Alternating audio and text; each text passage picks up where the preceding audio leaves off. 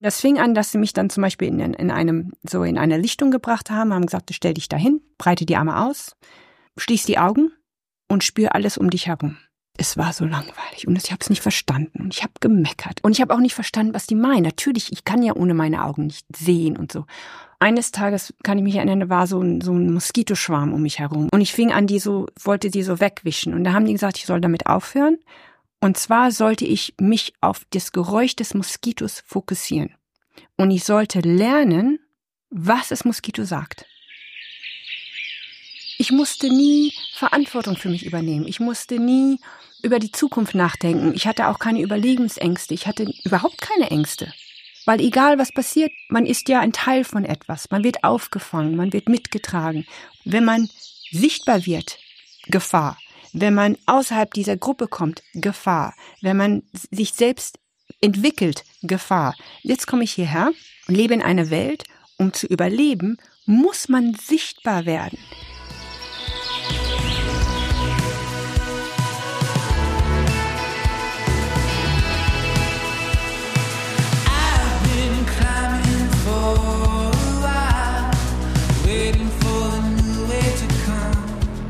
Herzlich willkommen bei Frei Raus, dem Podcast für mehr Freiheit und Abenteuer in unserem Leben.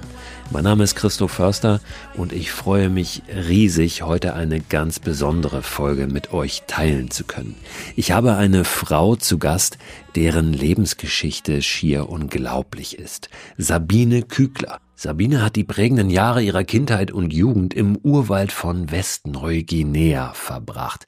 Diese Geschichte und auch die ihrer Rückkehr in die westliche Welt erzählt sie in dem Buch Dschungelkind, das sie 2006 veröffentlicht hat und das danach in 30 Sprachen übersetzt und zum internationalen Bestseller wurde. Sabine hat nach ihrer Zeit im Urwald versucht, Fuß zu fassen in der westlichen Welt und ist dabei immer wieder an ihre Grenzen gestoßen.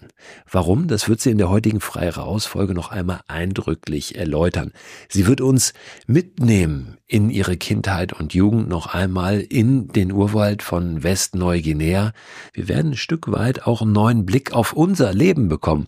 Ihr werdet viele kleine Impulse rausziehen können aus diesem Gespräch und vor allen Dingen werdet ihr da sitzen mit offenen Ohren, das sowieso, und mit offenem Mund und staunen über das, was Sabine zu erzählen hat.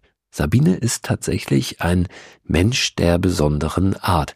Und das ist durchaus immer wieder auch eine Bürde. Auch davon wird sie berichten. Ich selbst glaube, dass Menschen wie Sabine ein Geschenk sind und dass wir unglaublich viel von ihr lernen können. Sabines Geschichte endet auch nicht mit dem Struggeln in der westlichen Welt, denn ihr Leben nimmt nochmal eine wirklich dramatische Wendung, die sie zurückführt in den Urwald für mehrere Jahre. Aber ich will jetzt gar nicht zu viel vorwegnehmen, nur sagen, hört euch das an, was Sabine zu sagen hat, was sie zu erzählen hat. Diese Geschichten sind der Wahnsinn. Werbepartner dieser Podcast-Folge ist wieder AG1. Die von WissenschaftlerInnen zusammengestellte Mischung hochwertiger Inhaltsstoffe in Pulverform. Vitamine sind da drin, Mineralstoffe, Bakterienkulturen, Antioxidantien, ein Pilzkomplex und insgesamt mehr als 70 Zutaten aus natürlichen Lebensmitteln.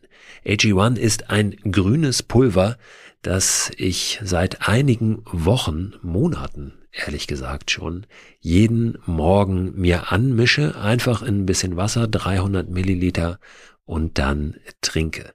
Gibt mir ein gutes Gefühl, gibt mir Energie und lässt mich gut in den Tag gehen. Und wenn ich es morgens mal vergesse, dann nehme ich es abends und gehe gut ins Bett.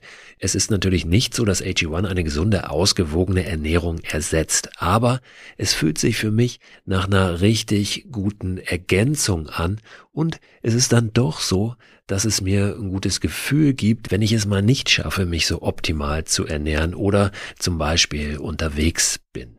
Ich war eingangs, und das sage ich ganz ehrlich, sehr skeptisch, was AG1 betrifft und habe mich aber darauf eingelassen, das einfach mal auszuprobieren. Ich glaube, dass das ganz wichtig ist, mal jenseits aller wissenschaftlichen Studien und Erkenntnisse und Meinungen wirklich zu sagen, ich probiere es mal aus, ob es mich individuell weiterbringt und mir was gibt. Und den Eindruck habe ich wirklich bei AG1, dass ich es lieber trinke jeden Tag, als dass ich es nicht trinke. Wenn ihr das auch ausprobieren möchtet, dann findet ihr alle Infos unter drinkag1.com slash frei raus. Und dort bekommt ihr bei eurer Erstbestellung auch einen gratis Jahresvorrat an Vitamin D3 und K2 sowie fünf Travel Packs gratis dazu. Und diese Travel Packs, die sind wirklich sehr, sehr praktisch, weil ihr mit denen ja, AG1 einfach mitnehmen könnt und da keine große Tüte oder einen großen Behälter braucht, sondern einfach so ein kleines Pack habt. Das könnt ihr tageweise natürlich abzählen für eure nächste Outdoor-Unternehmung. Den Link, den ich gerade genannt habe und weitere Infos zu AG1 findet ihr auch in der Beschreibung dieser Podcast-Folge.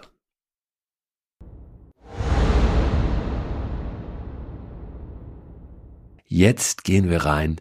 Ich freue mich riesig darauf, wie gesagt, das mit euch teilen zu können in das Gespräch mit Sabine Kügler. Sabine, herzlich willkommen. Ich freue mich sehr, dass du hier bist heute. Dankeschön, Christo. Freut mich auch, hier zu sein. Du hast irgendwo mal geschrieben oder gesagt, glaube ich, dein Leben hat da so richtig begonnen, als du in den Dschungel kamst. Das ist wahrscheinlich auch so die Zeit, wo dann die ersten richtigen Erinnerungen da sind, oder? Nee, eigentlich nicht. Also ich, meine Erinnerungen gehen erstaunlicherweise sehr weit zurück. Also meine ersten Erinnerungen kommen aus Nepal. Und meine erste bewusste Erinnerung war als als äh, einer der wir waren ja in ich bin ja in Nepal geboren 1972 und meine Eltern haben damals als Sprachforscher und Missionare unter mit einem Dorf gearbeitet oder Stamm Stammstämme gibt's ja dort nicht so aber in einem Dorf gearbeitet Dan Danovarai. Das war in ähm, Tarai Plain nannte man das die Gegend. Und äh, meine Mutter ist ja Krankenschwester, noch zusätzlich. Und da war ein Mann, der ist vom Bär angegriffen worden. Und die hat ihn versorgt. Und meine erste Erinnerung war, wie sie er dort saß und sie hat ihn versorgt und er war ja also so zerrissen. Und ich war total fasziniert von den Knochen, die man dann sehen konnte. Also das ist so meine erste Erinnerung. Ich war auch nicht, ich glaube, als Kind sieht man auch die Welt sehr anders. Ich war nicht schockiert, ich war nicht traumatisiert. Ich fand es nur sehr interessant. Und äh, er hat auch überlebt, was natürlich toll war. So, das ist so meine erste Erinnerung, soweit ich zurückschauen kann. Und dann natürlich auch das Leben in, in Baden-Daneverei, im Dorf, die Berge, Sonnenuntergänge, Sterne kann ich mich erinnern. Ich weiß nicht, warum Sterne so eine große Bedeutung für mich gehabt hat, aber wahrscheinlich aus dieser Zeit noch. Alles in Nepal. Alles in Nepal, Wie ja. Alt warst du da? Ähm, also ich war da, bis ich drei war, drei, dreieinhalb. Und dann zurück nach Deutschland, was ich auch noch weiß, wo ich damals auch schon meinen ersten Mini-Kulturschock hatte, weil in Dorf hat man ja ein sehr freies Leben. Wir, wir haben in einem Lehm, Lehmhütte gewohnt. Wir hatten keine Elektrizität, wir hatten kein fließendes Wasser. Wir hatten einen, einen, so einen Fluss, wo wir immer alles gewaschen haben und so. Und dann kamen wir nach Deutschland. Und es war für mich nicht so sehr die Umgebung, die so, die, die mich damals so beeindruckt oder so, so, die mich so gestört, würde ich nicht sagen, aber es war anders und es hatte mehr mit den Menschen zu tun. Ich fand die Menschen ganz anders und kam dann in einem Kindergarten rein und für mich waren die Kinder so eigenartig und die waren so aggressiv. Mhm. Und ich kann mich heute noch erinnern, ich fand die Kinder sehr aggressiv, weil körperlich aggressiv? Ja, körperlich ja. und auch mit Wörtern sehr aggressiv. Ich fand sie, sie haben ja so sich durchgedrängelt und gepusht und gestritten und und das kannte ich nicht, weil Dorfkinder, ich glaube, weil die einfach so in der Offenheit im offenen Leben, draußen leben, sind die nicht alle in einem kleinen Raum reingetan. Also gibt es wahrscheinlich viele Konflikte nicht, die man hat, wenn man 30 Kinder in einem Raum reintut. Und das kannte ich nicht, dieses Streiten unter Kindern. Und da, das war so, da habe ich schon damals gedacht, das ist eine eigenartige Welt, in der ich drin bin. Sind es wirklich Erinnerungen, die du hast? Das finde ich faszinierend, die noch für dich präsent sind? Oder sind das Erzählungen von deinen Eltern? Nee, Weil das, das vermischt sind- sich ja manchmal. Das die, nee, das sind richtig noch Erinnerungen. Also ich kann, ich kann, ich kann das wie Bilder noch in meinem Kopf sehen. Einiges haben meine Eltern mir erzählt, zum Beispiel, ähm, dass ich ähm, mit, dass ich mal, also man hat mich dann aus dem Kindergarten rausgewiesen, geschmissen nicht, aber man hat gesagt, nee, die hat sich, die ist noch an der Kultur noch nicht dran gewöhnt. Daran kann ich mich nicht erinnern. Aber ähm, ich kann mich auch nicht dran erinnern, ein bisschen doch. Da bin ich mal weg, weggegangen mit meinem Dreirad, bin ich mal abgehauen und habe die Berge gesucht. Da kann mich noch ein bisschen dran erinnern. Aber die Erinnerungen, die mir, bei mir am stärksten noch präsent sind, ist halt dieser Kindergarten mit diesen Kindern, die alle so unglaublich weiß aussahen, mit den weißen Haaren und die weiße Haut und, und das Streit nicht. Ich fand das, ich kann mich noch an das Streiten erinnern. Ich meine, es kann auch sein, dass es gute Momente gab. Ich weiß es nicht, aber das sind so die Erinnerungen, die noch da geblieben sind von damals. Du warst aber gar nicht so lange im Kindergarten, denn es ging dann wieder weg, nämlich Ja. in den Dschungel. ne, ja, also nach Indonesien. Genau. An, also ich kann mich an den Flug nicht erinnern, aber ich kann mich erinnern, dass wir, wir sind ja nach Jakarta geflogen zuerst. Da, da kann ich mich dran erinnern. Und dann sind wir nach von Jakarta aus nach ähm, Westpapua. Damals hieß es noch Irian Jaya geflogen. Und da habe ich noch ganz klare Erinnerungen. Und zwar waren wir dann angekommen in Abipura oder in der Nähe von der Hauptstadt Jayapura und waren in so einem Guesthouse. Und wir waren in erste Nacht, haben wir da übernachtet und ich lag in so einem Bett und ich bin aufgewacht am nächsten Morgen und vor mir waren so diese Fenster, äh, wo dann noch Screen, also das war ja so, um die Moskito abzuhalten, auf dem Fenster und die hatten so Fenster, das war aus Glas, aber es war nicht durchgehend Glas, sondern es war so Glaspaneele und die konnte man nach oben oder nach unten schieben, um die auf und zu zu machen. Und da kann ich mich erinnern, dass ich aufgewacht bin und ich hatte so ein Glücksgefühl. Also die, die Wärme, die Geräusche. Und da habe ich mir gedacht, hier bin ich glücklich. Und da war ich fünf Jahre alt. Ihr seid dann weiter rein in den Dschungel. Ja, Ja, also Deine mit, Eltern hatten da genau.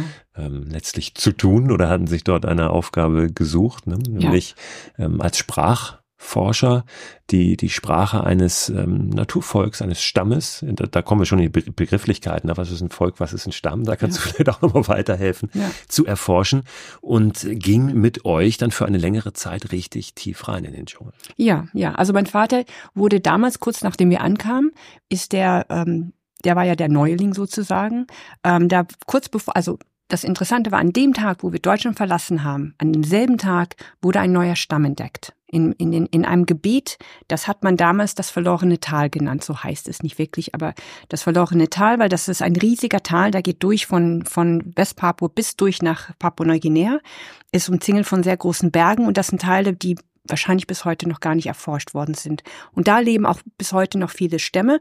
Und da ist ein neuer Stamm entdeckt worden. Man wusste aber nicht genau, wo sie waren. Man wusste nicht, wie viele es waren. Man wusste auch nicht, was für eine Sprachrichtung sie hatte. Man wusste nur, es ist eine neue Sprache. Und da hatte man meinen Vater gebeten, reinzugehen, die zu finden, herauszufinden, wie viele es gibt, ähm, wo genau ihr Gebiet ist und auch was für eine Sprachrichtung sie sprechen. Und da hatte mein Vater zugesagt und ist dann rein, hat so zwei Expeditionen, bis er die auch gefunden hat. Ist auch eine spannende Geschichte. Kann man auch in Dschungelkind nachlesen im, im ersten Buch. Und hat die gefunden und hat sich damals, damals war ja auch nicht der Plan, dass er da bleiben sollte. Aber er sagt, als er die dann getroffen hat und, und mit denen kommuniziert hat, durch natürlich mehreren Sprachen, er konnte ja die Sprache nicht sprechen, da war er so gerührt von, von der Situation, in die sie sich befunden haben. Und, und was man damals nicht wusste, ist, dass die, dieser Stamm, das haben wir dann Fayu-Stamm genannt, die hatten sich in vier Gruppen aufgeteilt und waren drauf, sich wirklich auszurotten in einen ganz schlimmen, was man nennt, Blutkrieg. Und die haben ihm auch gesagt, die haben ihm ganz klar gesagt, wir wollen keinen Krieg mehr führen, wir wollen Frieden, aber wir wissen nicht wie. Und ich weiß, es gibt immer durch die Jahre immer wieder diesen Kritik, ja, man geht rein und man beeinflusst die Leute, man macht sie kaputt.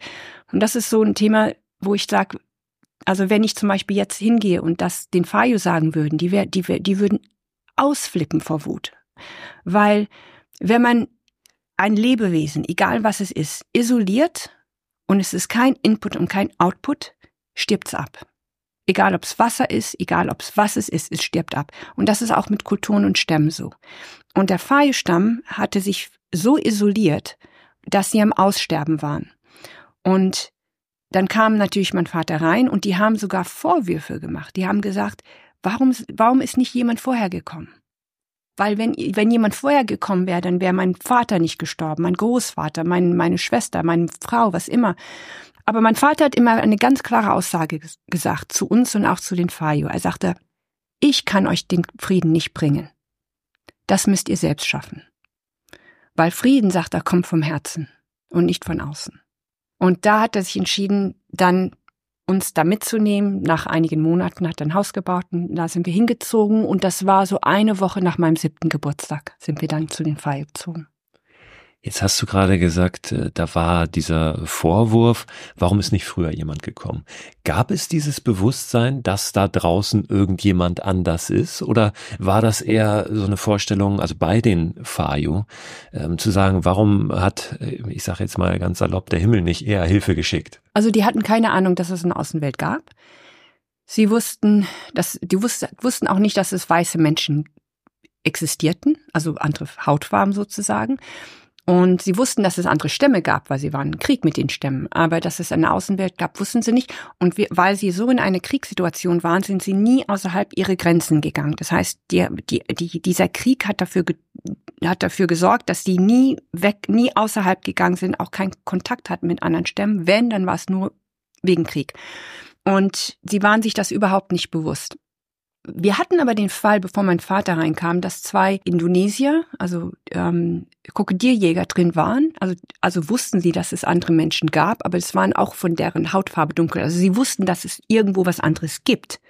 Aber dass es Menschen gab mit einer anderen Hautfarbe, das, das wussten sie nicht. Also eher so diese, die Hoffnung darauf, dass irgendwann etwas passiert, woher auch immer jemand kommt, der diese Situation vielleicht ändern kann oder beeinflussen kann, ne? oder zu, die Hoffnung, zu Frieden bringen kann. Ja, die Hoffnung hatten sie aufgegeben. Mhm. Das haben sie ganz klar gesagt. Also die Hoffnung hatten sie aufgegeben. Und, und da war so eine, so eine sehr schöne Geschichte, die ähm, als mein Vater dann mit denen kommuniziert hat, das war mit einem, mit Zia, das war mit einem, eines der sehr mächtigen Krieger. Und der hat zu meinem Vater gesagt, ähm, wir wollen, dass, dass du zurückkommst.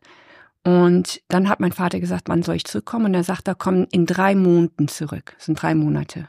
Somit werde ich den anderen sagen, dass, dass du in Frieden kommst und dass sie dir nichts antun. Also, dass du in Frieden kommst. Und die hatten dann ausgemacht, in drei Monaten werden wir uns hier auf dieser Stelle treffen. Und dann ist mein Vater weg und dann kam so die Zeit, wo das, die, der Zeit kam, wo mein Vater zurückkommen sollte. Und dann haben sie sich alle versammelt. Und das war das eines der ersten Mal, wo sie sich erinnern konnten, dass mehrere Gruppen sich auf eine Stelle versammelt haben, wo es nicht um den Krieg gab. Und die wollten sehen, ob dieser weißer Mann, und jetzt sage ich weißer Mann, in deren, in der Fai-Sprache heißen wir nicht weiß, wir sind farblos eigentlich für fast alle Stämme. Also ich habe noch nie, außer Stämme, die vielleicht Kontakt haben mit der Außenwelt, die meisten sagen, wir sind farblos. Und dann haben sie gesagt, wollten sie schauen, ob der farblose Mann sein Versprechen hält, was für die unglaublich wichtig war, weil die waren so enttäuscht von und so in, in der Hoffnungslosigkeit, also ohne Hoffnung, ohne eine Zukunft, ohne, ohne ein, ein irgendwas Gutes. Das war ja alles verloren durch den Krieg und ich erkläre auch gleich warum. Und und die saßen da, und das haben sie meinem Vater später erzählt, der, der Nakiri, der Mann, der auch später sehr viel mit meinem Vater zusammengearbeitet hat, die saßen da an diesem Stelle am Fluss und haben gewartet und der Tag verging und er verging und er verging. Und als, als der Ziao, also der, der, eines der Krieger, den anderen, anderen Gruppen gesagt hat, dass mein Vater kommen würde, haben einige Leute oder auch innerhalb von seiner Gruppe haben einige Leute gesagt, ach, der wird nicht kommen, der wird sein Versprechen nicht halten, wir werden weiter Krieg führen. Und eine Gruppe, eine kleinere Gruppe hat gesagt, nein, lass uns aufhören mit dem Krieg und schauen, ob dieser farbloser Mann sein Versprechen halten wird und zurückkommt. Und es gab ein Hin und Her und schließlich haben sie sich entschieden, okay, für drei Monaten hören wir allen Krieg auf. Wir werden uns nicht mehr bekriegen, bis zu sehen, ob er kommt. Und dann saßen sie da und saßen sie da und der Nakiri hat gesagt, es ging so Nachmittag hinzu und dann haben die gesagt, der kommt nicht, der kommt nicht, der kommt nicht. Und dann auf plötzlich haben sie das Motorboot gehört. Und er sagte, als, als dann er, die, dann standen sie da und dann sahen sie, wie das, die, wie das Kanu, so wie das Boot so um die, um den Fluss, Flussbiege kam und dann saß mein Vater hinten beim Motorboot und da hat der Nakiri angefangen zu weinen. Weil er hat gesagt, er hat doch sein Versprechen gehalten. Und, und es ging nicht darum, dass jetzt jemand von außen kommt und, und irgendwas ihm Großes bringt. Es ging um ein Halten von einem Versprechen. Ja, ja, ja, es war für ja. die ein Versprechen. Jemand hat sein Versprechen gehalten, weil wenn man, wenn man in so eine Kriegssituation ist wie die Fayu, was ich im Dschungelkind ein bisschen erzählt habe, aber nicht zu sehr im Detail, was eigentlich, wie schlimm das war für die, das war für die so ein großer Moment, dass jemand sein Versprechen gehalten hat, egal wer, jemand hat sein Versprechen gehalten und ist zurückgekommen und das war so der Wendepunkt für, für, für das Stamm. Und das ja schon die Aussicht darauf oder schon das erste Zeichen, der erste Impuls dafür, dass möglicherweise das zu Ende gehen kann. Kann, ja, ja, ja, ja. Aber meine Eltern haben ganz klar von Anfang an gesagt, wir mischen uns da nicht ein. Sie haben auch immer gesagt, wir sind Gäste, also haben wir uns ihnen anzupassen. Und mein Vater hat von Anfang an ganz klar auch dem Häuptling gesagt, ich bin nicht hier, um zu regieren, ich bin nicht hier, äh, um, um euch irgendwas aufzudrücken, ich bin hier, um euch zu dienen. Das war so die Aussage meines Vaters. Und darin haben meine Eltern sich auch immer gehalten. Wir haben uns auch nie eingemischt, wir haben auch nie gesagt, das dürfte nicht oder das macht. Das haben meine Eltern nie gemacht. Weil die gesagt haben, eine Veränderung muss von, vom Herzen kommen, sonst wird sie langfristig nicht halten.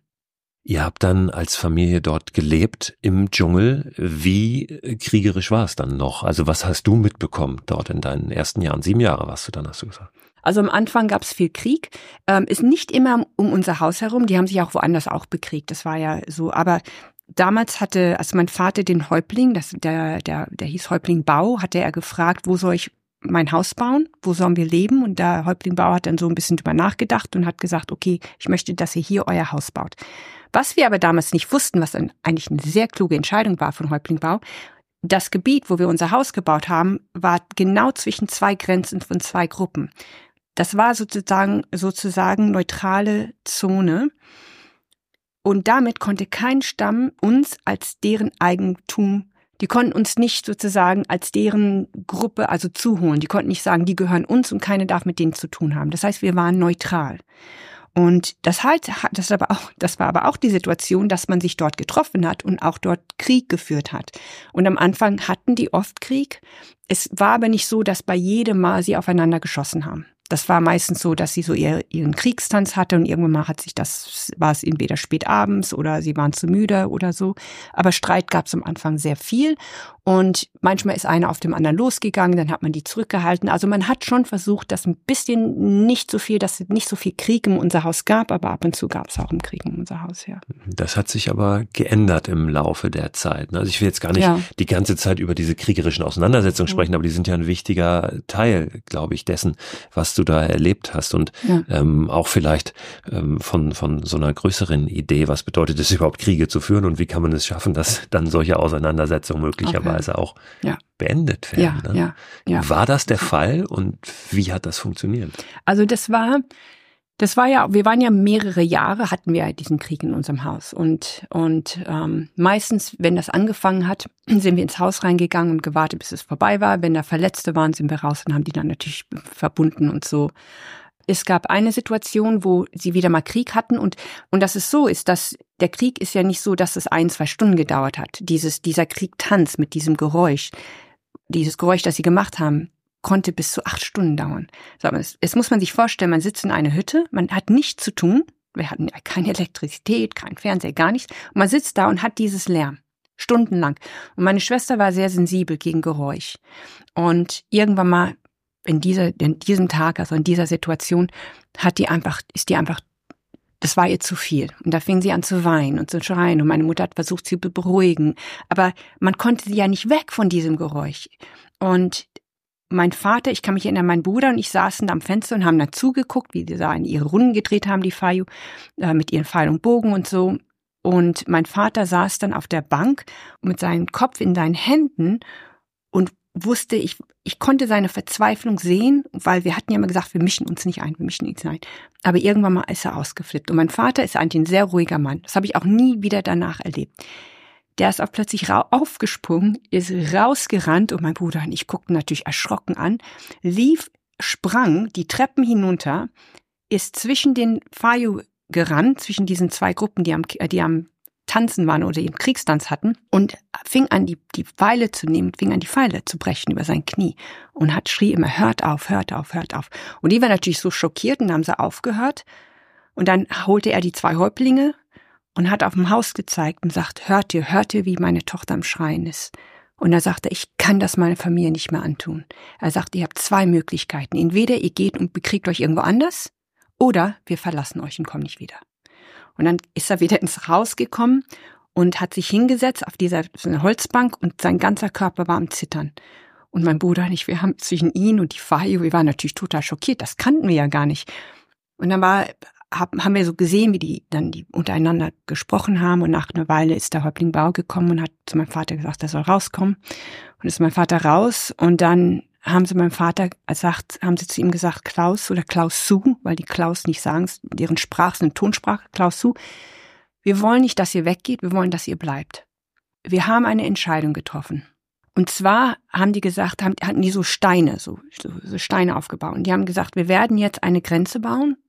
Das, die Grenze war unser Haus, Fluglandeplatz und dann von einem, wo einige Hütten gebaut hatte. Damals war es noch kein Dorf, später ist es ein Dorf geworden, aber es waren so ein paar Hütten. Und die haben so eine Steingrenze gebaut und haben sich haben eine das die erste Regelung aufgesetzt, dass sie aufgesetzt haben für alle, jeder der gekommen ist, keiner durfte seine Waffen in diese Zone mit hineinnehmen. Das heißt, die Waffen mussten draußen bleiben. Und das Erstaunliche war, man muss sich vorstellen, wenn man sein ganzes Leben lang in Kriegssituationen aufgezogen worden ist, kein Fayu-Kind oder Mann schläft ohne seine Waffen. Tag und Nacht haben die immer, ich habe noch nie damals einen Fayu gesehen, der nicht seine Waffe in der Hand hatte. Das haben sie auch durchgesetzt. Und am Anfang, dann kamen die Krieger natürlich auch von den anderen Gebieten. Und wenn sie ihre Waffen nicht lassen, also draußen gelassen haben, durften die überhaupt nicht reinkommen, aber die wollten reinkommen. Und am Anfang haben die es so gemacht, dass sie sich so hingesetzt haben, genau neben der Grenze, so dass die Waffen auf der anderen Seite lagen und sie dann auf der anderen Seite der Innengrenze saßen. Nicht zu weit weg. Nicht zu weit weg, genau. Aber irgendwann mal haben die gemerkt, dass dass da er keine Waffen drin hatte, gab es auch keinen Grund zum Streiten. Und immer, und dann über die Zeit, es ging über eine längere Zeit, fingen die immer mehr und mehr kam die immer mehr und mehr näher an, den, an, an, an dem, so vor unserem Haus, was natürlich von der Grenze ein bisschen weiter weg war. Und dann saßen sie dort, hatten keine Waffen, lohnt sich nicht zu streiten, und saßen dann in ihren verschiedenen Gruppen. Keiner guckte die andere an, keiner hat miteinander geredet. Aber das Leben im Urwald kann sehr langweilig sein. Es ist sehr langweilig, wenn man da sitzt und nichts zu tun hat. Und irgendwann mal fingen die an zu kommunizieren, zu reden. Aber da man ja nicht über du hast meinen Onkel umgebracht, du hast meinen Vater umgebracht. Da es sich nicht gelohnt hat, fingen sie an, über andere Themen zu reden. Sie fingen an, über die Jagd zu reden. Sie fingen an, über was sie, was zum Beispiel wer, wer, wer wen sozusagen geheiratet oder gestohlen hat, ähm, wer was macht, äh, also über andere Themen. Und langsam fing an, eine neue Art von Kommunikation sich aufzubauen unter den verschiedenen Gruppen. Und bis zu dem Tag, wo sie tatsächlich auch Frieden geschlossen haben. Und wir wussten das gar nicht. Wir, an, an dem Tag, wo die Frieden geschlossen haben, die sind nicht gekommen, haben gesagt, ja, Klaus, so, wir werden jetzt Frieden schließen. Wir haben das nicht gewusst. Mein Vater schaut aus dem Fenster und sieht, dass die so eine Zeremonie machen, also das er noch nie gesehen hat. Und er ist natürlich raus und hat zu Nakiri gesagt, was ist hier los? Ja, sagte, die, die, die, die machen gerade Frieden. Das heißt, die haben sich entschieden, wir werden keinen Krieg mehr führen. Und das fing mit zwei Gruppen an, dann die dritte und dann die vierte Gruppe kam dann später dazu. Die haben auch gesagt, wir werden jetzt auch anfangen, untereinander zu heiraten. Das heißt, meine Tochter wird jetzt den Sohn von dem Häuptling von einem anderen Stamm heiraten, um diesen Frieden zu befestigen. Was für mich schon damals unglaublich war. Also ich habe das damals, heute ist natürlich mehr bewusst, aber damals als Kind war ich schon beeindruckt. Aber heute als Erwachsene, wenn ich so zurückblicke, habe ich etwas erlebt, was für mich fast, also was ich zum Beispiel noch nie irgendwo anders gesehen habe. Weder hier noch irgendwo anders. Du musst dir vorstellen, du sitzt gegenüber jemand, der deine Frau zerstückelt hat. In der brutalster Art und Weise. So, jetzt vergib diesen Mann. Nicht nur das, nimm deine Tochter von der Frau, dem das zerstückelt hat und gib das als Ehefrau zu dem Mann, der, zu dessen Sohn, von dem Mann, der deine Frau zerstückelt hat. Jemand zu vergeben und sowas zu machen, ist für mich fast übermenschlich. Dass die das geschafft haben, den Frieden miteinander zu finden und zu vergeben, ist unglaublich. Und das ist letztendlich, was den Frieden beigeführt hat. Es war nicht Gesetze, es war nicht eine Armee, es war nicht Technologie, es war nicht westliches Wissen. Es war rein und, also es war der Wunsch auf Frieden und es war das Vergeben. Und das hat dazu geführt, dass die Fayo dann mit dem Krieg aufgehört haben und das ist ein Frieden, das bis heute anhält. Gibt es ähm, so eine Vorstellung von Zukunft bei den Fayo? Also zu vergeben, weil ich glaube oder hoffe, dass in der Zukunft etwas passiert oder ist der Fokus sehr auf die Gegenwart? Wie ist es mit der Vergangenheit? Was hm. ist passiert in der Vergangenheit? Man hat oft hier aus der westlichen Perspektive so diese romantische Vorstellung, alles im Moment. Es geht nur um den Moment. Und das ist, glaube ich, auch im Dschungel sehr, sehr wichtig, dieses im Moment leben. Aber gibt es trotzdem so eine Vorstellung von, was passiert irgendwann einmal und was ist früher passiert? Also eigentlich, am Anfang haben die Fayu im 100 Prozent nur im Moment gelebt. Und viele sagen, es ist auch gut im Moment zu leben, aber es ist auch gefährlich. Weil, was ich eines, was ich im Urwald gelernt habe, ist, alles besteht aus einer Balance. Ein Extrem oder das andere Extrem ist falsch. Nur im Moment zu leben, ohne zu lernen von der Vergangenheit, ohne zu denken an die Zukunft, ist, ist, hat eigentlich dazu geführt, dass der Feierstamm auch zum Teil am Aussterben war. So. Die haben aber in dem Moment zum ersten Mal an die Zukunft gedacht, als es um diesen Frieden ähm, kam. Es war nämlich was die sich gewünscht haben, ist, dass unsere Kinder in der Zukunft nicht diesen Krieg mehr durchmachen müssen. Das heißt, die Erwachsenen haben ihr Hass, ihre Gefühl von Revanche, alle ihre Emotionen haben sie beiseite gelegt für die Zukunft, für die Kinder. Und haben gesagt, wir wollen, dass unsere Kinder in Frieden leben. Wir wollen, dass unsere Kinder die Möglichkeit haben, ähm, sich zu entwickeln und nicht mehr diesen Schmerz durchzumachen und nicht mehr diesen Angst durchzumachen, was wir durchgemacht haben. Und da war so das erste Mal, wo wir gesehen haben, dass die tatsächlich an die Zukunft gedacht hat. Aber generell gab es kein, keine Vergangenheit und keine Zukunft unter den Fire.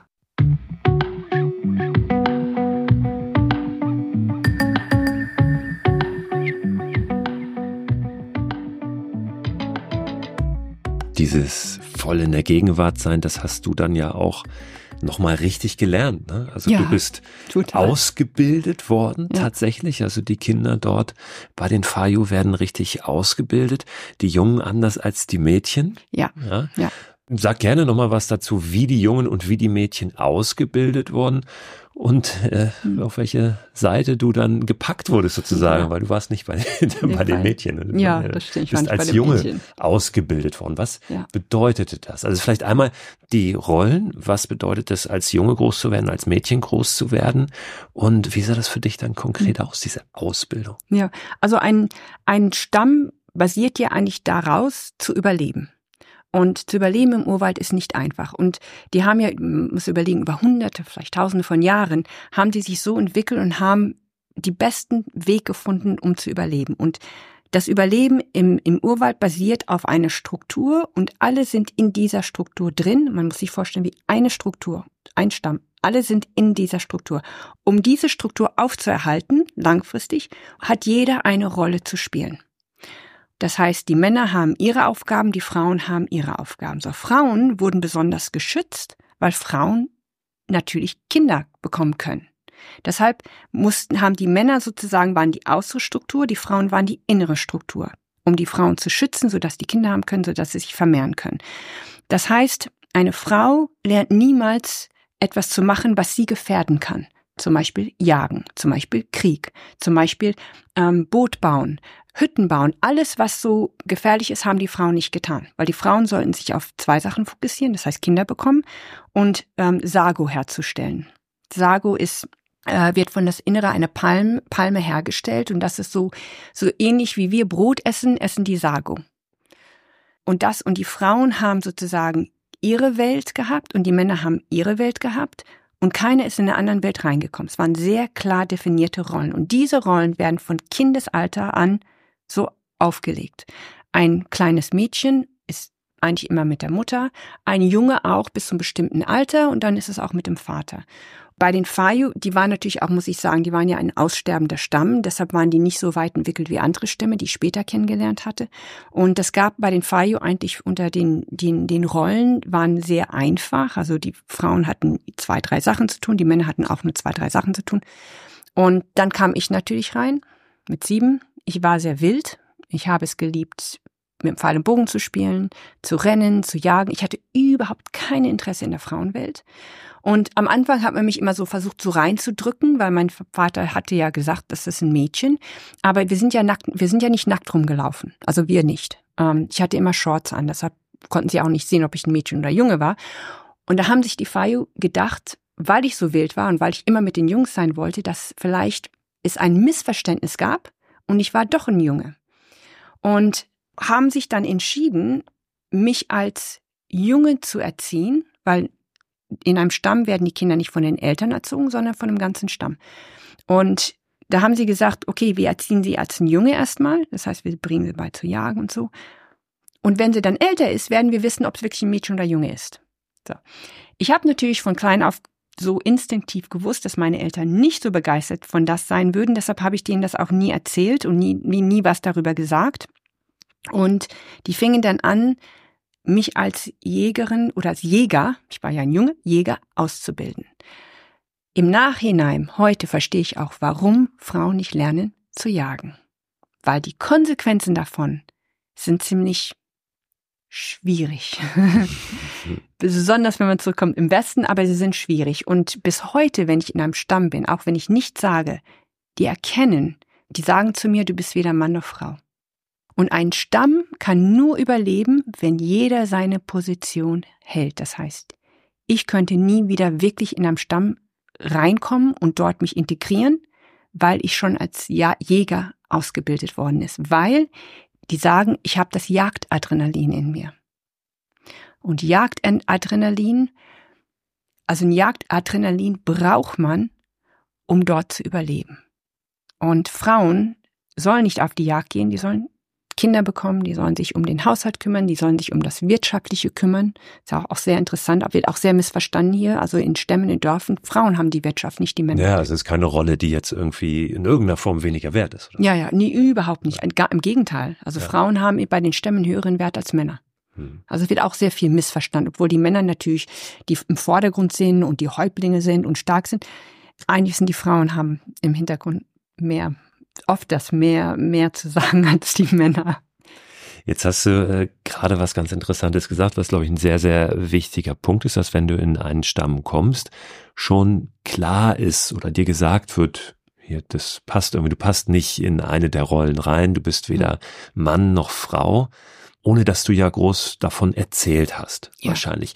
Also es ist sehr schnell ein, ein Gefühl da, ein Gespür da, für letztlich alles, was die Sinne wahrnehmen können. Ja, ja. Und das kommt auch nicht von ungefähr, weil das auch Teil der Ausbildung dort ist. Letztlich natürlich, wenn du so lebst, wie so ein Stamm lebt, ist es vielleicht auch ein Stück weit automatisch, dass die Sinne viel geschärfter sind. Aber du wurdest ja richtig nochmal trainiert als Jägerin dann, weil du als äh, Junge ausgebildet wurdest, ja.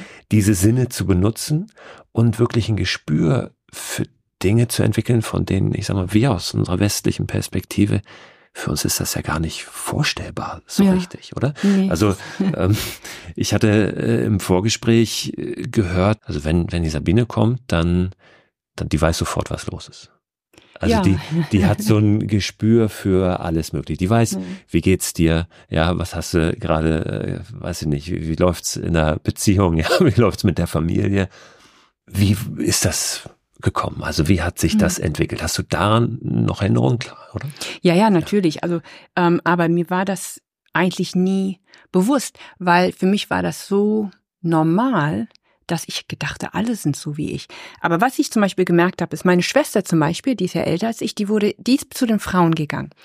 Ihre Sinne sind anders ausgebildet wie meine. Sie ist wie eine Frau, also ihre, ihre Instinkte sind komplett anders wie, wie, wie meine, obwohl wir beide dort aufgewachsen haben und beide natürlich auch sehr schwer, es war für uns beide sehr schwer, als wir zurückkamen. Aber als ich, also als die gesagt haben, okay, wir bilden sie jetzt als Jägerin aus, haben die zu mir gesagt, Du musst lernen zu sehen ohne deine Augen, lernen zu hören ohne deine Ohren, lernen zu riechen ohne deine Nase. Und du musst die Sprache des Urwalds lernen. Habe ich nicht verstanden, hat mich auch nicht interessiert. Ich wollte ja nur jagen gehen, aber ich durfte, die haben mir jetzt gesagt, nein, bevor du jagen oder bevor du mit der, lernst mit der Waffe umzugehen, musst du erstmal dein so entwickeln. Und, und das fing an, dass sie mich dann zum Beispiel in, in einem, so in eine Lichtung gebracht haben, haben gesagt, stell dich dahin, breite die Arme aus, schließ die Augen und spür alles um dich herum. Und es war so langweilig und ich habe es nicht verstanden und ich habe gemeckert und ich habe auch nicht verstanden, was die meinen. Natürlich, ich kann ja ohne meine Augen nicht sehen und so. Und dann eines Tages kann ich mich erinnern, war so ein, so ein Moskitoschwarm um mich herum und ich und Moskitos gibt's ja Unmengen dort und ich fing an, die so wollte die so wegwischen und da haben die gesagt, ich soll damit aufhören und zwar sollte ich mich auf das Geräusch des Moskitos fokussieren und ich sollte lernen, was das Moskito sagt. Ich habe gesagt, Moskitos reden ja nicht. Und dann fing ich an und, und habe mich auf das Geräusch von dem von der Mücke fokussiert. Und immer mehr und immer mehr. Also man macht die Augen zu, alles ist weg, nur das Geräusch der Mücke. Immer wieder und immer wieder und immer wieder. Und irgendwann mal war es so, als ob irgendwas in mir, in meinem Kopf so geswitcht hat. Und ich habe gedacht, oh, die Mücke hat Angst. Oh, die Mücke hat Hunger. Da habe ich auch plötzlich was verstanden. Und dann habe ich das nächste Tier, so Vogel, ähm, alles. Und, und, und so mehr ich mich darauf fokussiert hat, so natürlich so extremer konnte ich mich auf Geräusche fokussieren und konnte erkennen, okay, das Tier ist so oder das Tier macht das. Und plötzlich habe ich immer mehr und mehr gehört. Es ist, als ob jemand sozusagen, als ob man Kopfhörer anhat und plötzlich sind die Kopfhörer weg und man hört alles um sich herum. Und alles hat ja eine Bedeutung. Man sagt immer, der Urwald hat eine Sprache. Es ist nicht eine Sprache, wie wir es haben, aber es hat eine Sprache. Zum Beispiel ähm, wenn die Sonne aufgeht, ganz früh morgens, gibt, gibt es bestimmte Frösche.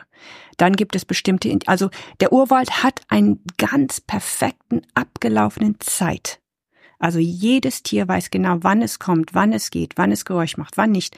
Ist ja immer dasselbe und so hört man immer und immer mehr diesen Rhythmus, was im Urwald passiert.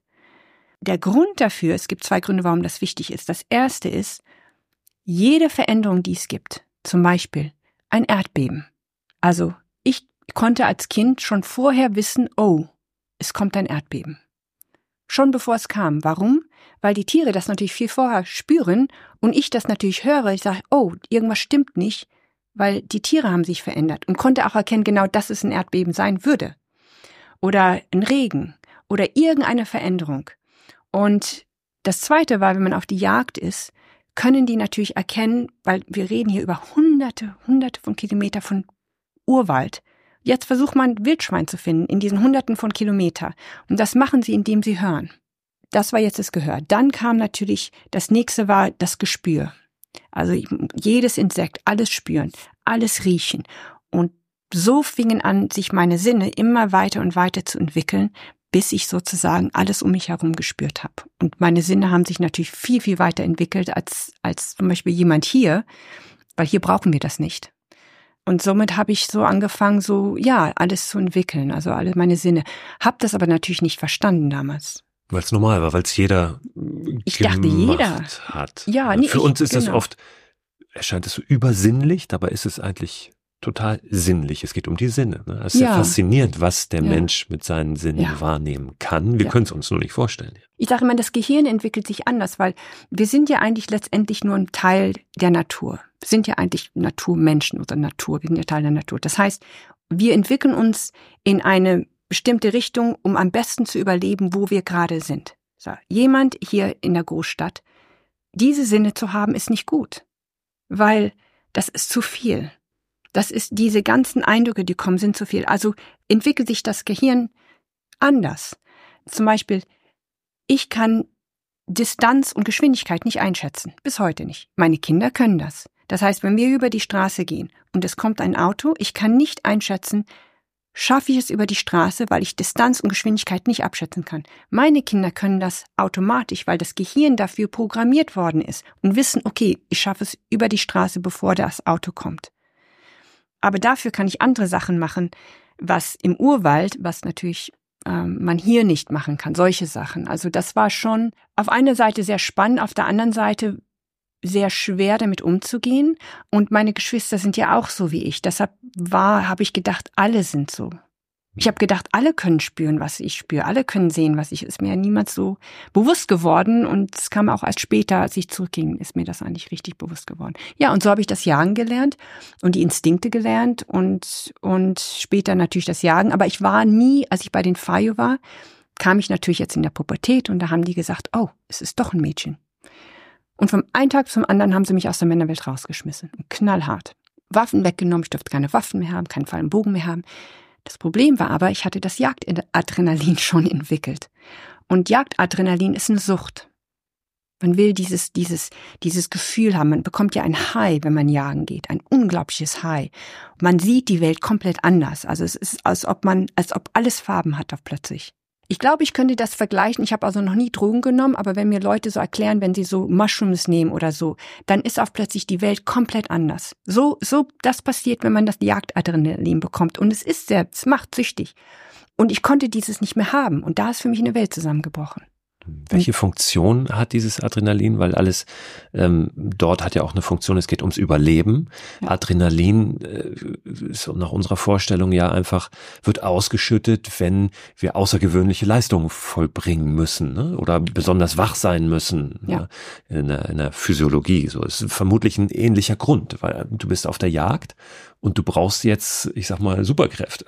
Ja, und ähm, eine andere Wahrnehmung. Du ja. musst auf jeden Fall wacher ja. sein. Ja, und das muss man haben, weil, also es sind zwei Sachen, die ich so in meiner Zeit so gelernt habe. Das erste ist, wenn man diese Sucht nicht hat, hätte, würde keiner jagen gehen. Aber ohne Jagen kann man nicht überleben, weil sie brauchen, es ist ja nicht so, dass die so eine Vielfalt von Essen haben, wie wir hier haben. Wir könnten hier theoretisch ohne Fleisch leben. Dort kann man das nicht, weil sie brauchen ja, die könnten natürlich alle auf Pflanzen gehen, aber dann würde der Körper nicht genug Mineralien haben und so, weil das, man stellt sich immer vor, dass es urweit voller Essen ist. Das ist nicht so. Besonders bei den Fayo war das nicht so. Die hatten auch sehr wenig zu essen. Und sie brauchten das Fleisch zum Überleben. Äh, es gibt Stämme zum Beispiel, die das Jagdadrenalin nicht so sehr haben, weil sie die Möglichkeit haben, im See zu fischen. Äh, sie haben eine andere Entwicklung gemacht. Aber die Fayu, weil die so tief im Sumpf waren, war ihr Essen sehr begrenzt und ohne das Fleisch wären sie ausgestorben. Also brauchten sie das Jagdadrenalin, die Sucht, um jagen zu gehen.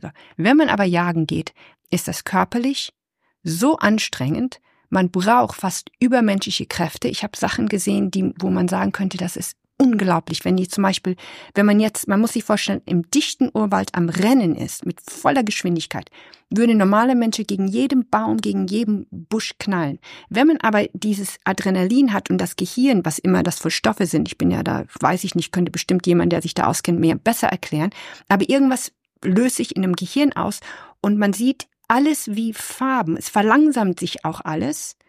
Und alles hat Farben und man kann anhand der Farben sehen, genau wo man laufen muss. Das heißt, man, lau man läuft nicht in einen Baum rein, man läuft nicht in einen Busch rein.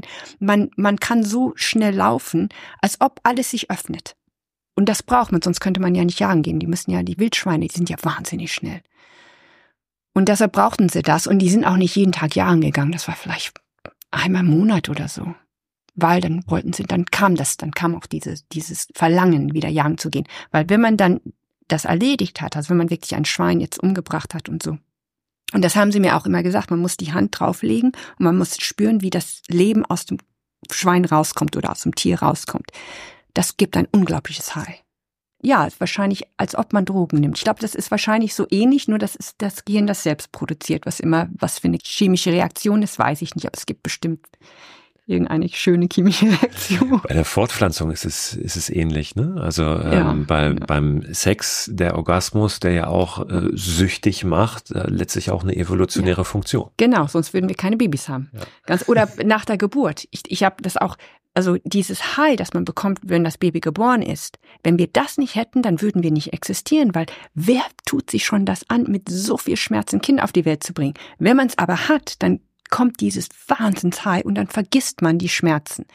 Ähm, man sagt aber, das Jagdadrenalin, Kriegsadrenalin und das sexuelle Adrenalin sind sehr, sehr ähnlich, sind sehr miteinander verbunden. Ich meine, das ja, Kriegsadrenalin wäre gut, wenn wir es nicht hätten, aber ich glaube, das ist so, das ist einfach die Evolution, die wir Menschen durchgemacht haben, zu überleben in der Situation, in der wir sind. Und ich sage immer, unser Gehirn ist programmiert, dort, wo wir groß geworden sind. Es ist so eine Programmierung des Gehirns.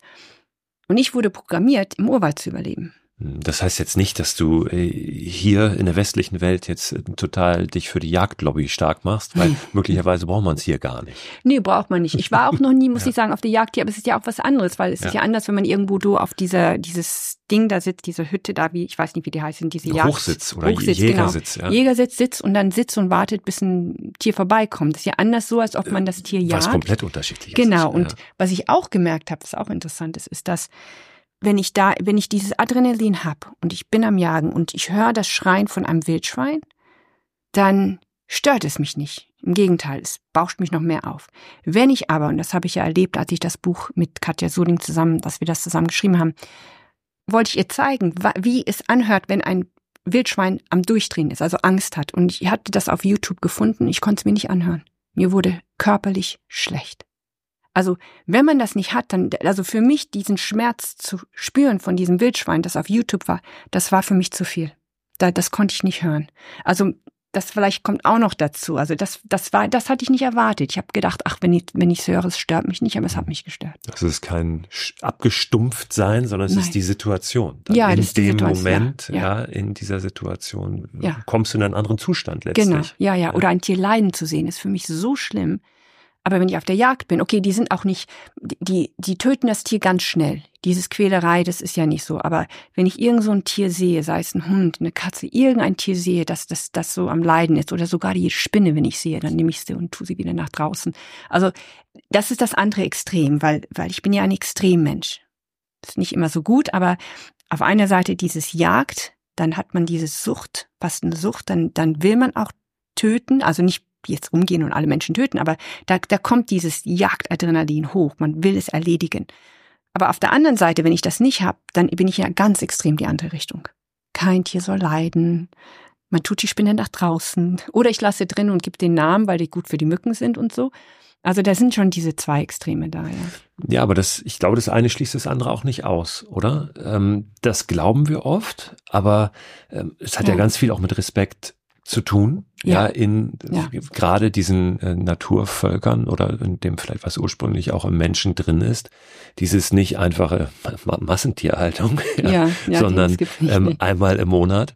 Und äh, dann ist es ja auch, du kannst gerne erzählen, wie es wie es bei den Fayu war, oft ein, ein rituelles Töten auch, beziehungsweise ein rituelles dann äh, zerteilen, aufbereiten, verteilen, verwenden dieses, dieses Tieres. Ne? Ja, und es wird ja, ja, nichts weggeschmissen. Also doch, von einem Krokodil, die Haut wird weggeschmissen, wo wir immer gedacht haben, oh, Wahnsinn. Also die Haut wird ab und weg, weil die Haut für die hat keinen Wert. Für uns natürlich sehr, für die nicht. Aber also alles, was essbar ist, ist für die sehr wichtig, weil die sind, das Essen bei den Feier war immer sehr knapp. Die haben auch viel gehungert. Bis wir dann natürlich mit dem Gartenbau anfingen und so. Das hatten, die kannten sie ja nicht. Es waren ja Jäger und Sammler. Äh, das heißt, die haben nur gesammelt und gejagt. Auf die Idee, was anzupflanzen, komischerweise sind sie nie gekommen. Oder zum Beispiel Wildschweine selbst zu züchten, sind sie auch nie gekommen.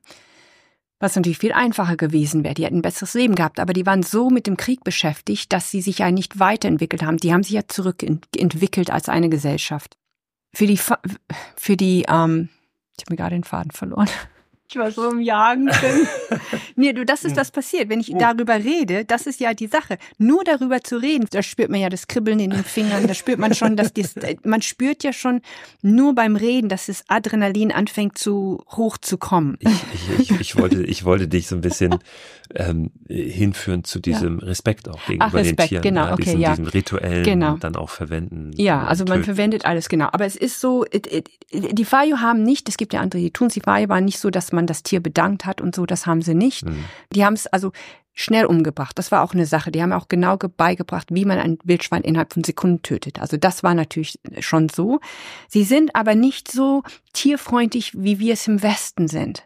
Sie sind nicht so, dass sie sagen, ach, das Tier darf nicht leiden. Die sind nicht so. Es gibt eine ganz klare Hierarchie, mhm, Hierarchie, Hierarchie, mhm. Hierarchie im Urwald. Ganz klar. Das sind die Natur, der Mensch, die Tiere. Der Mensch ist über das Tier. Das heißt, dass die oft manchmal, wo, wo ich dann Mitleid habe, die überhaupt kein Mitleid haben im Tier, weil ein Tier ist ein Tier. für die. Um, ähm, aber zum Beispiel bei Wildschweinen, Straußen, Krokodile, so werden die natürlich schnell umgebracht. Und dann werden die auch ähm, zerteilt und jeder bekommt ein Stück. Es ist nicht so, dass jemand gesagt hat, ich habe das erledigt, das Wildschwein, also jetzt gehört das mir und meine Familie kommt zuerst. Das gibt es dort nicht. Alles wird immer geteilt unter die Gruppe, die da ist. Das ist generell auch in meisten Stämmen. Und hier reden wir jetzt über die Stamm, die Struktur. Jeder ist in der Struktur drin. Das heißt, alles wird geteilt. Wenn ich Fische fange, dann teile ich das. Wenn ich Wildschwein jage, dann teile ich das. Wenn ich jetzt ähm, einen Garten habe, dann teile ich das. Das aber da, dazu führt, dass keiner mehr hat als der anderen. Aber wenn nicht genug da ist, dann hungern alle. Wenn genug da ist, dann hungert keiner.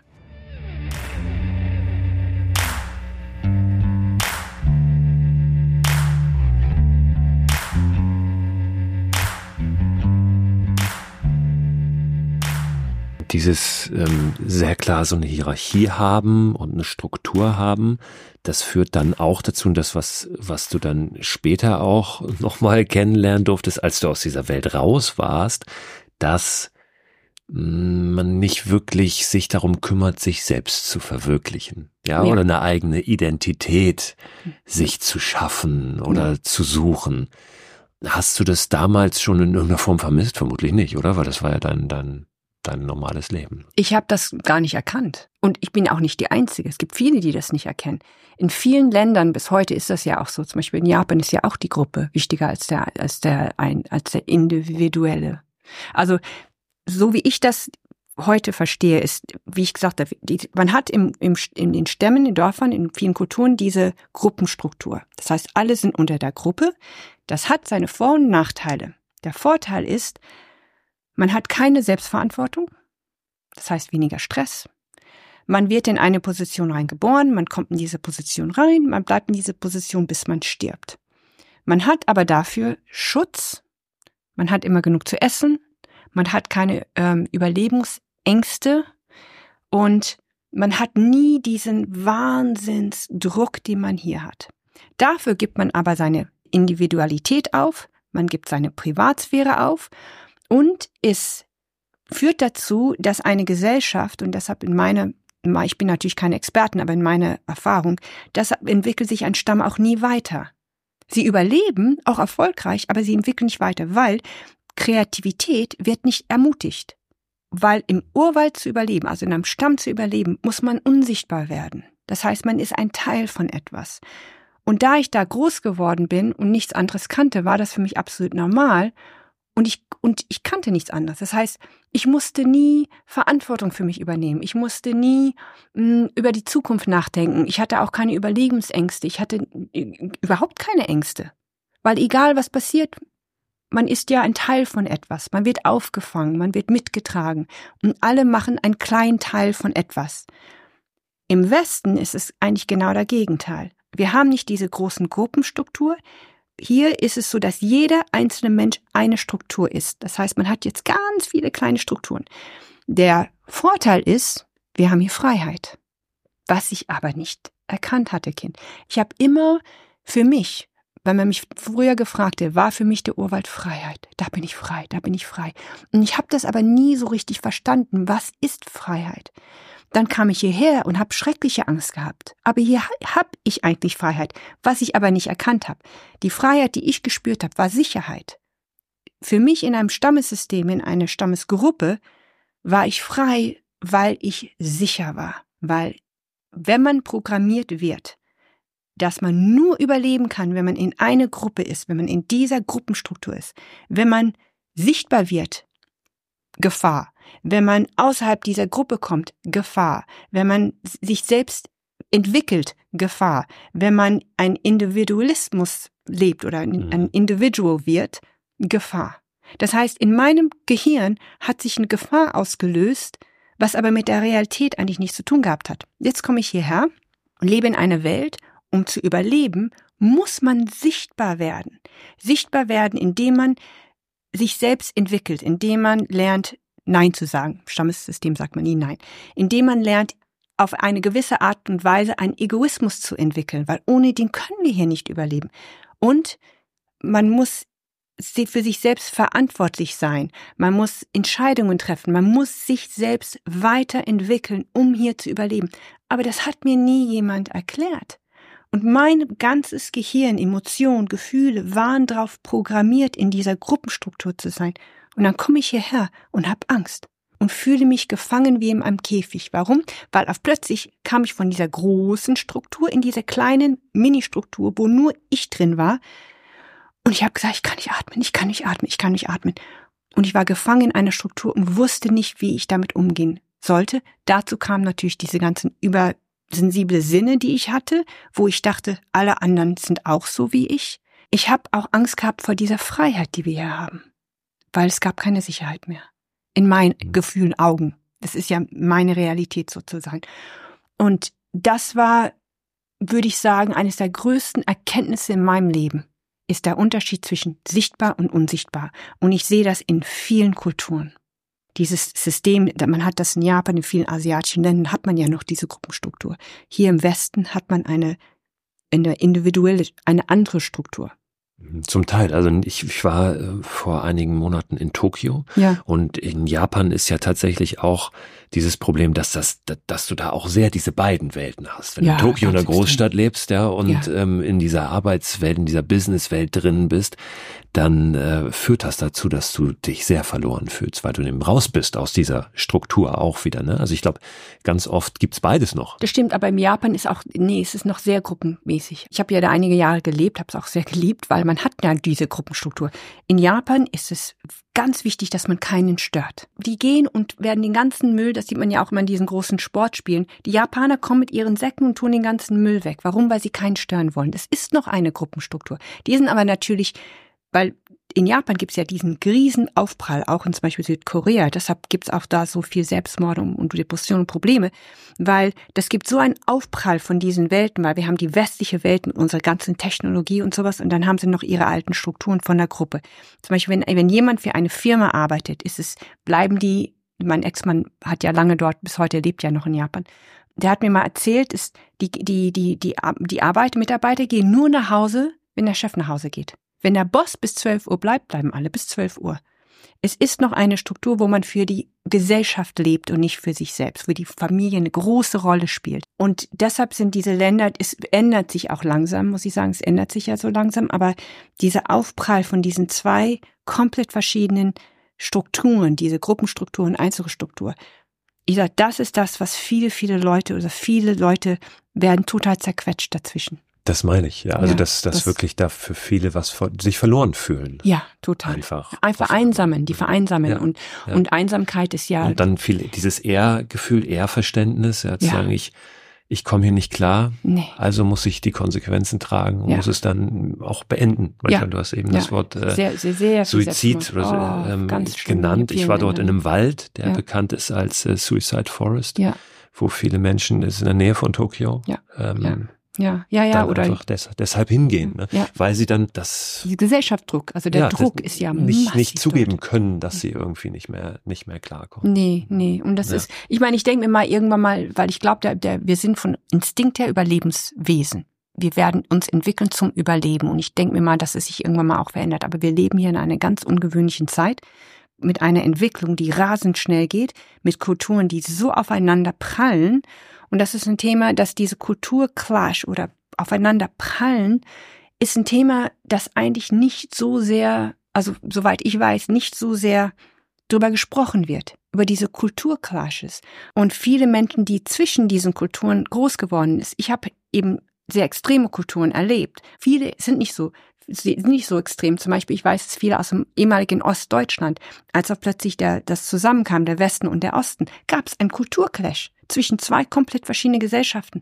Und viele, die mein Buch gelesen haben, Dschungelkind, aus dem Osten, haben zu mir, damaligen Osten, haben zu mir gesagt, ich sag, sie haben mir gesagt, Frau Kügler, wir haben natürlich das nicht erlebt, was Sie erlebt haben, aber wir können uns damit identifizieren.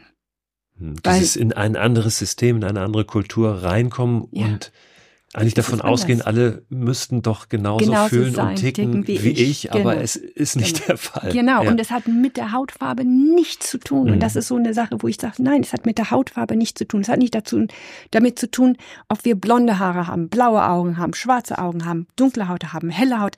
das ist so, das ist so, so, ein, so ein eigenartiges Denken für mich. Es hat nichts mit dem zu tun, wie wir aussehen. Das ist jetzt nur eine genetische Sache, also Pigmente und so. Es ist die Kultur, die uns anders macht. Das heißt, es kann jemand sein, der vielleicht Eltern aus Afrika kommen oder so dunkel ist, der, der ist in Amerika groß geworden, der hat eine ganz klare amerikanische Kultur in sich. Oder sogar Leute von der Großstadt zu der Kleinstadt, im Dorf. Hier in Deutschland. Jemand im Dorf hat eine komplett andere, anderes Denkweise wie jemand in der Großstadt. Schon alleine das ist eine Mini-Kultur, aber es ist trotzdem, ist trotzdem anders und weil der Mensch sich entwickelt zu überleben dort, wo er groß geworden ist.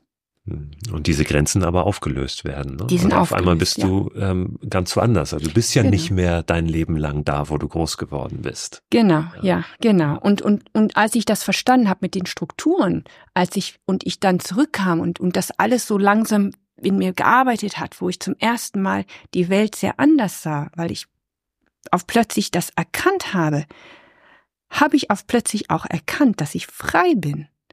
Und es war so, als ob ich, ich habe mein Leben lang immer, immer das Gefühl gehabt, ich bin hier gefangen, ich bin hier gefangen, ich muss zurück in den Urwald, da bin ich frei. Bis ich verstanden habe, das Gefühl von Freiheit hat mit Sicherheit zu tun. Und als ich begriffen habe, dass ich frei bin, hier im Westen, weil ich habe die Freiheit nicht im Urwald, da ist für mich so eine komplett neue Welt aufgegangen. Und ich habe mir gedacht, wow, ich kann ja, ich kann ja machen, was ich will. Ich kann Nein sagen. Ich kann sagen, ich will das nicht. Ich kann mich mit Leuten streiten. Ich kann, ich kann aufstehen und ich kann sichtbar werden. Was natürlich in mir auch noch Emotion auslöst von Angst, aber ich kann damit umgehen, weil ich es jetzt auch verstehe. Und weil ich mir sage, es ist so ein Rewiring of the Brain, wo ich sage, okay, das Gefühl von Angst hat nur damit zu tun, aus dem, dem Grund, mir passiert nichts, okay, ich bin sichtbar, ich muss sichtbar sein, um hier zu überleben. Das Gefühl, das zu erkennen, zu sagen, oh, ich, und die Eigenverantwortung auch zu übernehmen, ist ja auch schwer. Wo ich sage, okay, ich bin für mich selbst verantwortlich. Das heißt, ich muss dafür sorgen, dass es mir gut geht. Und das habe ich ja jahrelang, ich habe immer alles, alles weggegeben, immer alles getan, um dass es allen Leuten gut geht. Aber mich nicht, weil in meinem Kopf war es, wenn allen gut geht, dann geht es mir auch gut. Aber das war nicht so.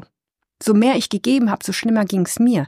Und irgendwann mal habe ich es dann kapiert. Ich sage, es muss mir gut gehen und dann kann ich erst was Gutes tun, aber es muss mir gut gehen.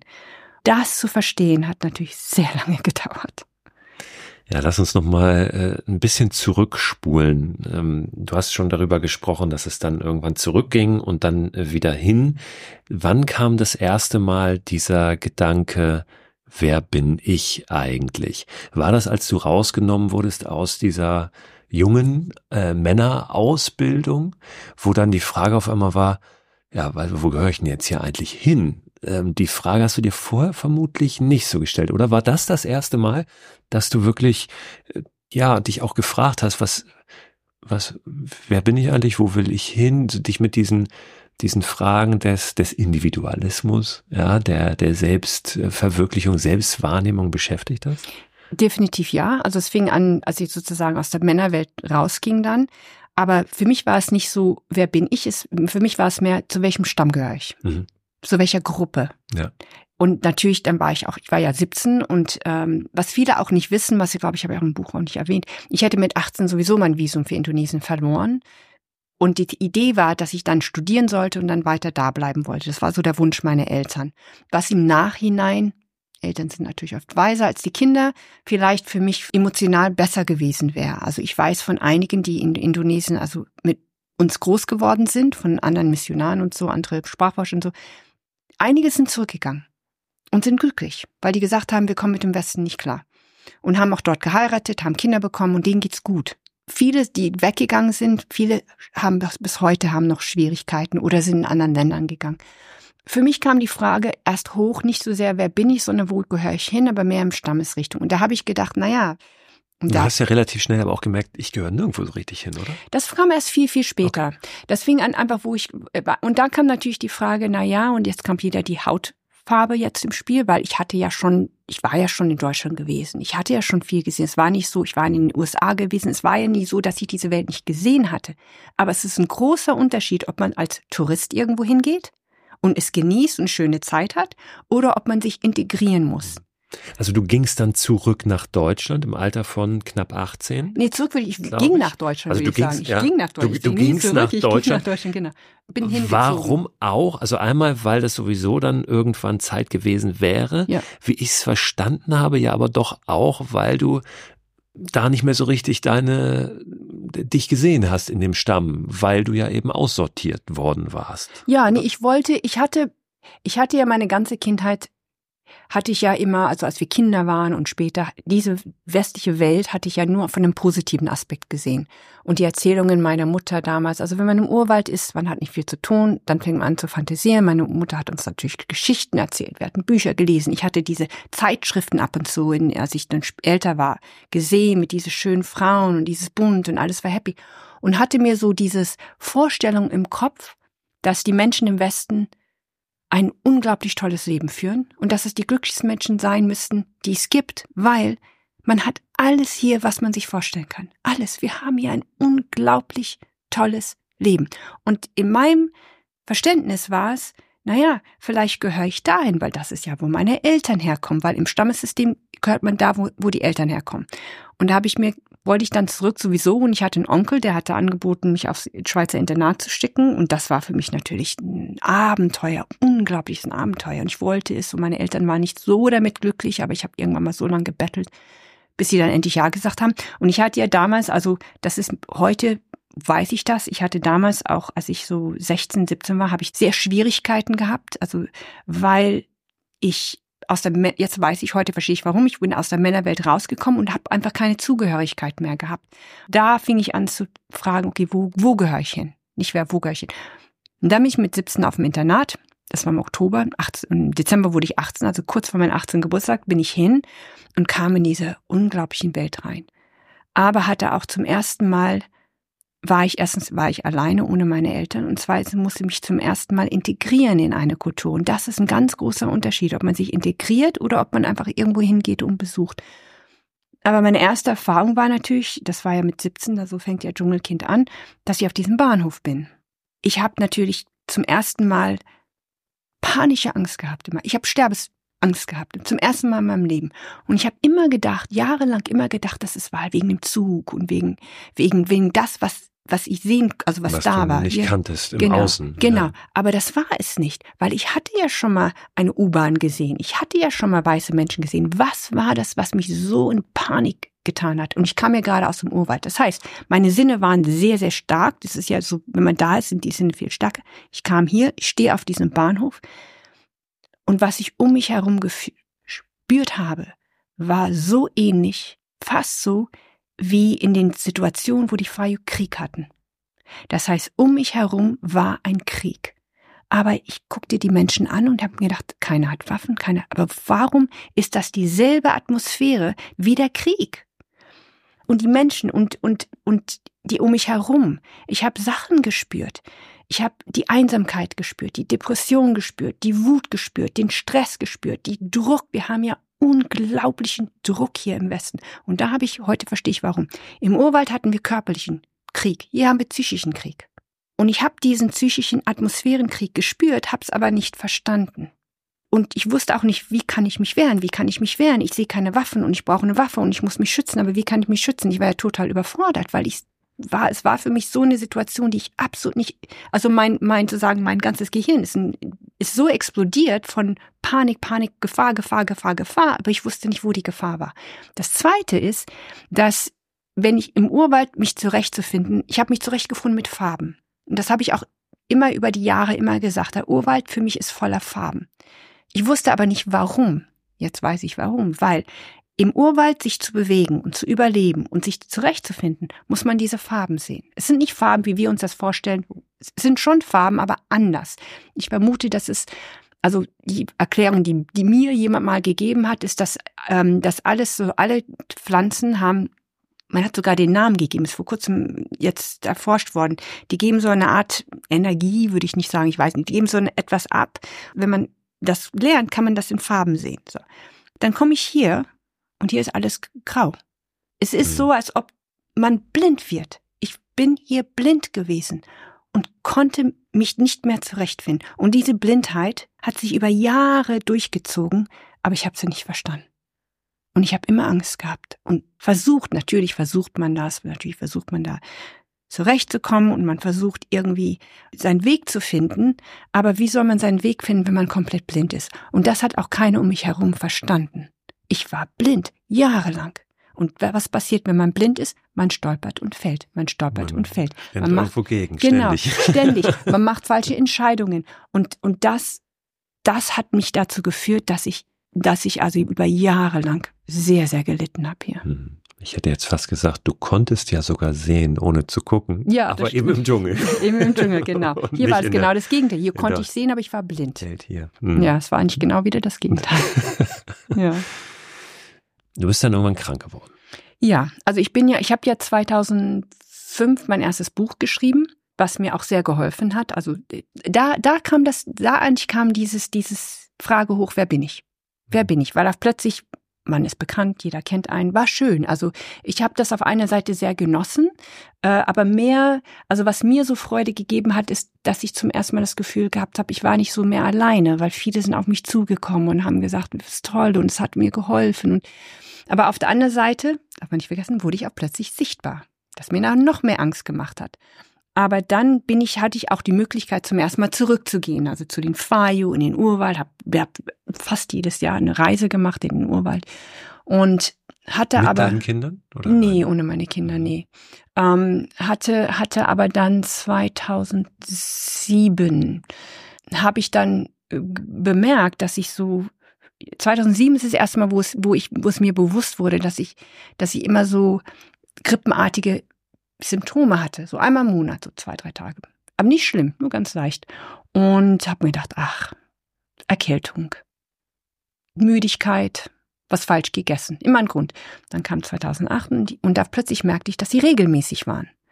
Das habe ich verstanden. Und da fing ich an, dann fing ich an zu den also 2007 fing ich an, zu den Ärzten zu geben, 2008 noch mehr, 2009 wurde es immer schlimmer.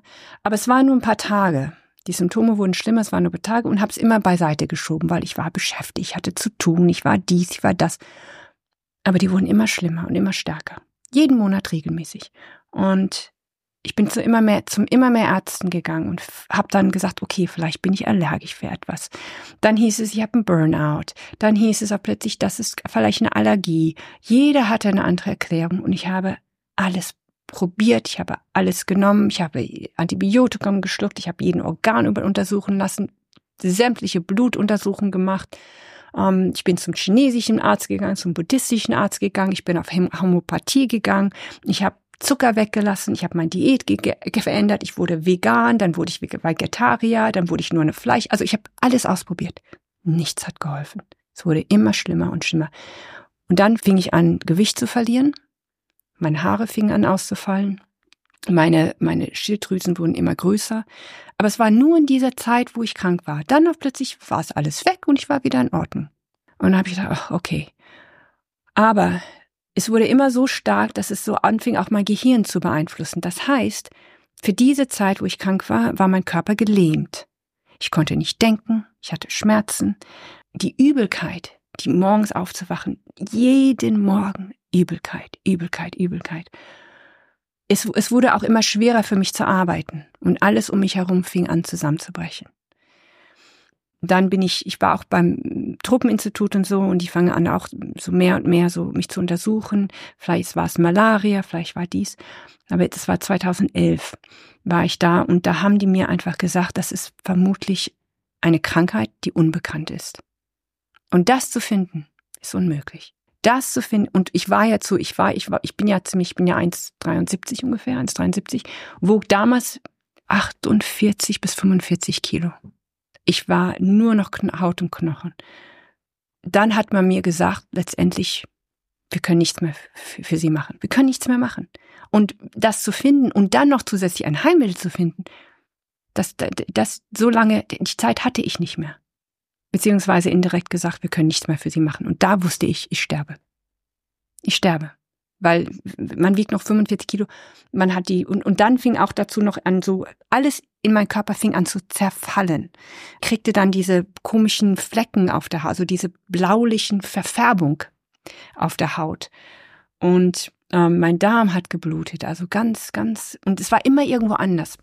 da bin ich nach Hause gegangen und ich lag da und habe mir gedacht, ich kann nicht sterben.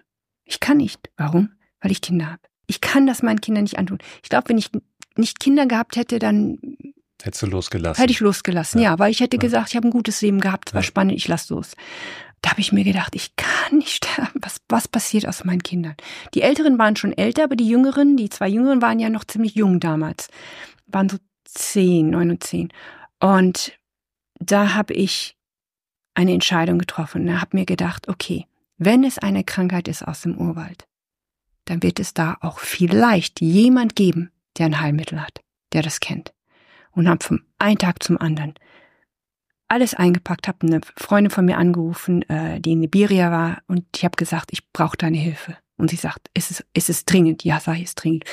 Nächsten Flugzeug kam sie zurück nach Deutschland. Und da habe ich, würde ich sagen, die schwerste Entscheidung getroffen, die ein Mensch treffen kann, meiner Meinung nach, ist zu sagen, okay, ich habe zwei Möglichkeiten. Entweder ich gehe zurück, gebe meine Kinder ab und gehe das Risiko ein. Das ist eine kleine Chance, dass ich ein Heilmittel finde.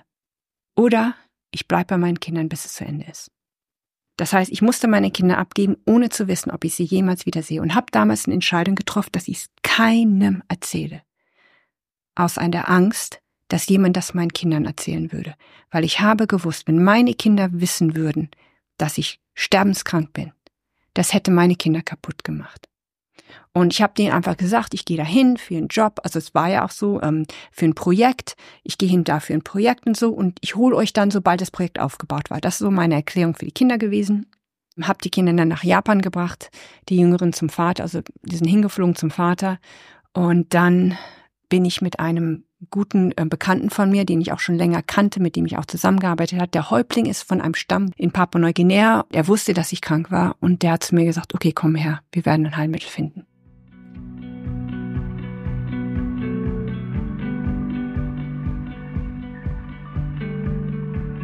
Ich kann mir vorstellen, dass ihr gerade jetzt nochmal neu gefesselt seid. Dass ihr jetzt da sitzt oder da steht, vielleicht sogar innegehalten habt und wissen wollt, wie geht das jetzt weiter? Wie geht diese Geschichte aus? Ich habe mit Sabine fast drei Stunden zusammengesessen und deshalb teile ich dieses Gespräch auf in zwei Podcast-Folgen. Hier machen wir einen Cut und freuen uns auf den nächsten Donnerstag, denn da wird es den zweiten Part dieses Gesprächs geben. Wir werden noch mehr unglaubliche Geschichten hören, wirklich Dinge, wo wir vielleicht auch ein bisschen skeptisch sein werden mit unserer westlichen Brille. Aber ich habe das eingangs schon gesagt, ich glaube, dass Sabine mit dem, was sie zu erzählen hat, ein Geschenk für uns alle ist, um diese Perspektive ein bisschen aufzumachen. Also in der nächsten Folge geht es weiter. Teil 2 des Gesprächs mit Sabine Kügler. Lasst das Gehörte bis dahin ein bisschen sacken, wenn ihr mögt. Dann abonniert gerne den Newsletter, der diesen Podcast begleitet. Da werden diese Woche auch nochmal Infos zu Sabine drin landen, zu ihrem neuen Buch. Ich schwimme nicht mehr da, wo die Krokodile sind, aber auch zu dem Dschungelkind-Buch, zu der Verfilmung und so weiter und so fort. Abonnieren könnt ihr diesen Newsletter unter christoförster.com slash frei raus.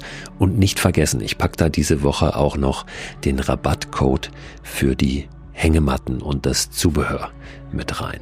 Habt eine gute Zeit und an Sabine schon mal ganz herzlichen Dank für ihre Offenheit. Nächste Woche geht's weiter.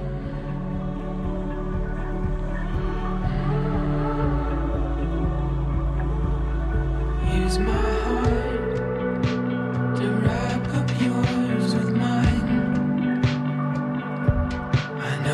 words were